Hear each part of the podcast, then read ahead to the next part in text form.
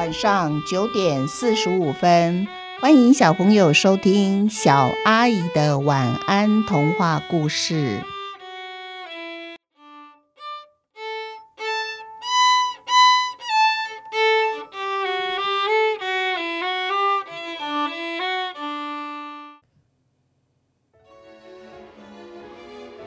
蛋破的那一天的故事将分成上下两集。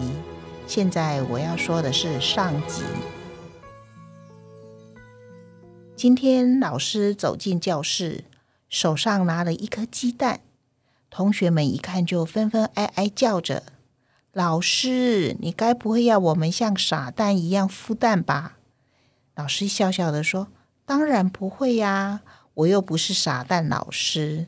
这颗蛋呢，我们就叫它做斑蛋。”为什么叫班上的班蛋呢？因为我要让每个同学每一天轮流带回家，让你们从保护蛋的过程当中，体会到爸爸妈妈还有老师是如何用心在呵护照顾你们。当然啦，如果不小心这颗斑蛋真的能孵出小鸡，我们班就多了一只斑鸡，不是手机哦。那这也很好，对吧？今天轮到我带班蛋回家，可是，一下课我就忘记了这件事。我和同学到篮球场打篮球，我把书包随便往地上一丢。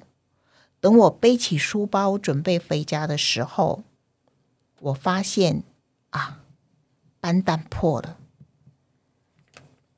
我忘记。今天我要照顾那一颗蛋，也忘记今天晚上有陈伟英投球的棒球比赛重播，因为我留在学校打篮球。吃晚饭之前呢，功课没有写完，妈妈不许我和爸爸一起看棒球。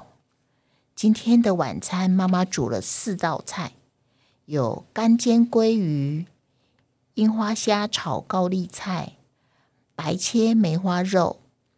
皮蛋豆腐，还有百菇汤，没看到有蛋的菜，于是我就问妈妈说：“妈妈，我们家冰箱里还有鸡蛋吗？”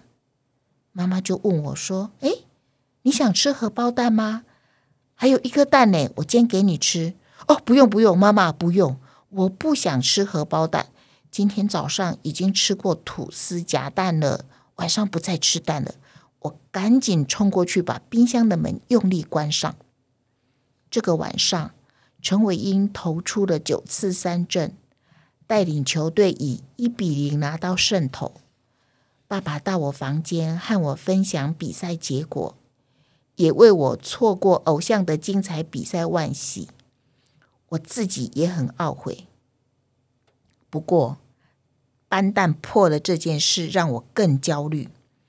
我一直等到客厅的灯都关上了，我才偷偷的走去冰箱，拿了冰箱里面剩下的那一颗鸡蛋。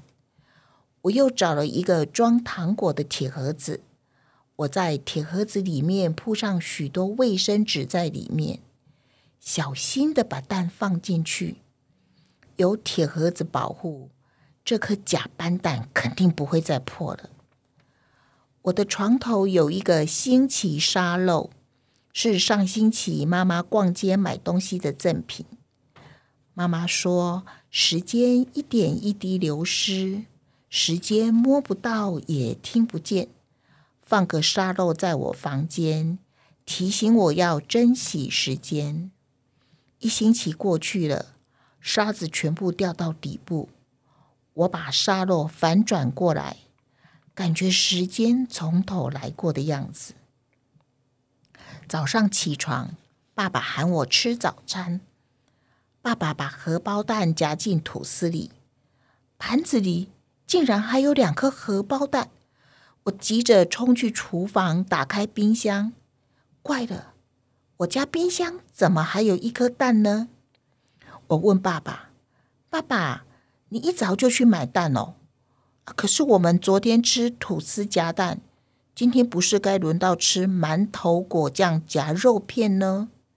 嗯，你记错了，昨天是吃寿司，今天放学回家，你记得哦，要先写功课。晚上我们一起看棒球。今天的投手啊，可是你的超级偶像陈伟英哦。千万不要上网先偷看早上的比赛结果，这样子晚上看球也就不刺激、不紧张了。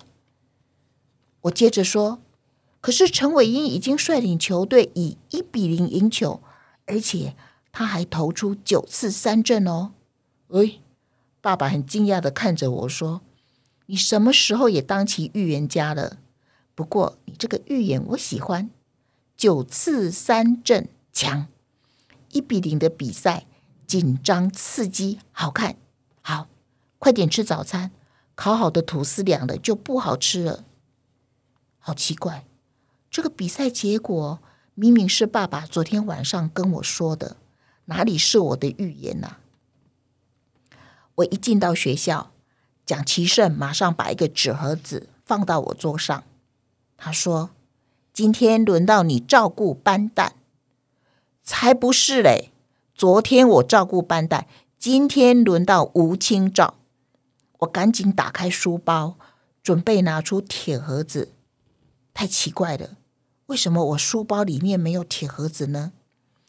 蒋其胜就非常的生气说。你别想赖皮，今天明明就是你。老师说一个人一天，我后面是你，接着才是吴清照。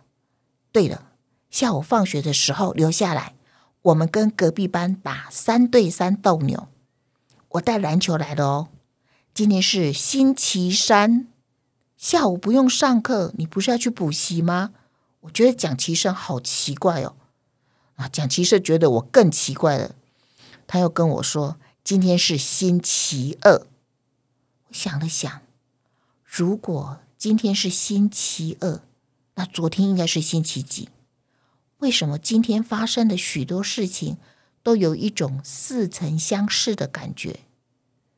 我想起了昨天我破掉的班蛋，还有我错过的棒球比赛。